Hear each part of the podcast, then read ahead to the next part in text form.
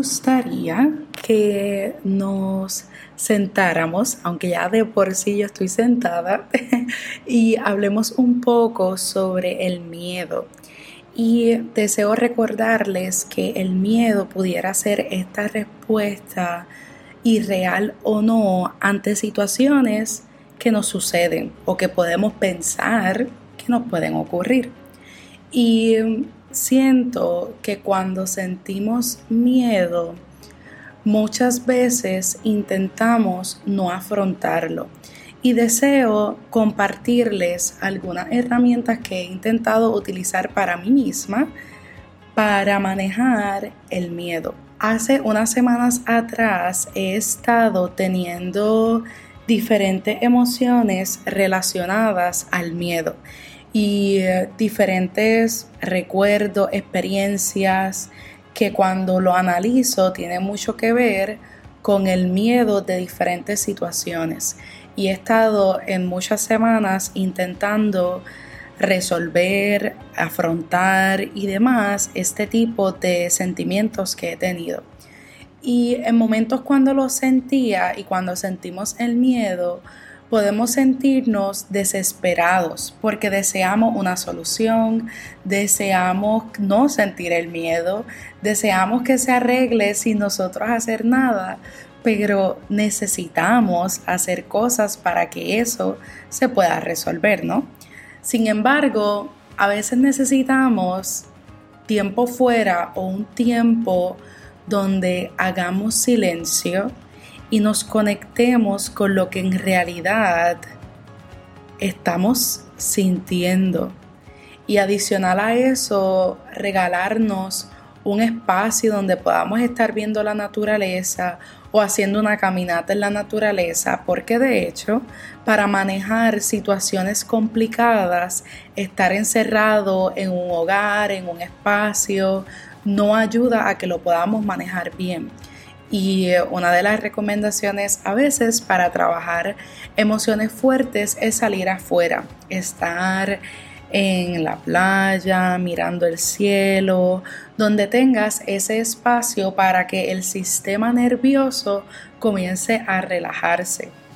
Y físicamente tú comiences también a sentir paz y esa tranquilidad para poder entonces comenzar con la respiración, ¿verdad? Y una vez nos conectamos con la respiración, vamos trabajando de dos formas, el regular nuestro sistema físico, para entonces luego comenzar a enfrentar ese miedo o esas situaciones que nos están provocando una intranquilidad. Y primero creo que es importante identificar si ese miedo es real o no es real. Si es por algo que pasó, tiene ese miedo que viene de un pensamiento y por ello no te puedes quedar tranquilo, ya sea por estar esperando la noticia de algo, tener unos deseos o unos planes que no se estén dando. Así que es importante enfrentar ese miedo.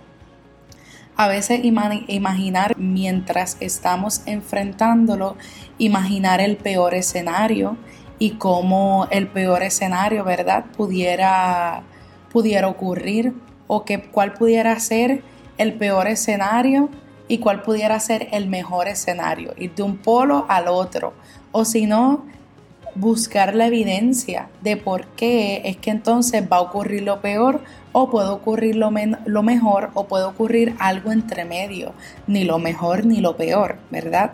Es buscar esa flexibilidad en nosotros para poder manejar la situación.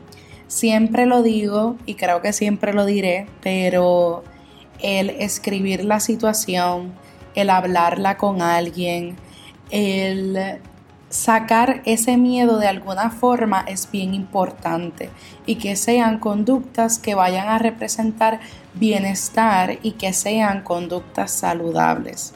Visualizar la situación, cómo la estás manejando, cómo la vas a solucionar y en enfocarte en que no eres perfecto y que por lo tanto la vida está para ello, para intentar diferentes herramientas, formas, soluciones para manejar los diferentes conflictos, diferentes miedos y ansiedades que puede traer nuestro cuerpo o nuestro sistema físico.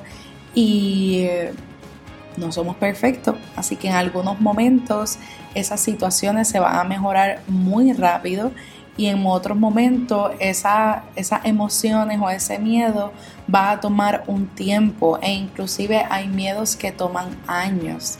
Así que deseo que te conectes, ¿verdad? Te conectes y vayas a lo básico de ti y te recompenses por, uno, el escucharme, pero también por el interés en desear manejar eso en ti y ser compasivo de que pues sé que va a tomar tiempo en algunos momentos y en otros momentos no va a tomar tanto tiempo. Así que deseo invitarte a que intentes estas diferentes estrategias o ideas o recordatorios en tu vida para que manejes los diferentes aspectos que pudieran estar preocupándote en este momento. Y regresar a ti a veces es lo importante. Para manejar cualquier situación es importante que regresemos a nosotros, sintamos y enfrentemos primero nuestras emociones y situaciones antes de ir hacia el otro o reaccionar de otra forma. Así que regresa a ti, evalúate, bríndate esa compasión, regálate una caminadita en algún lugar que represente paz para ti y regálate ese espacio, no solo de bienestar, pero en momentos un, un espacio donde inviertes en tu ser futuro debido a lo que estás haciendo en tu presente. Gracias por escucharme, que estés bien y que así sea.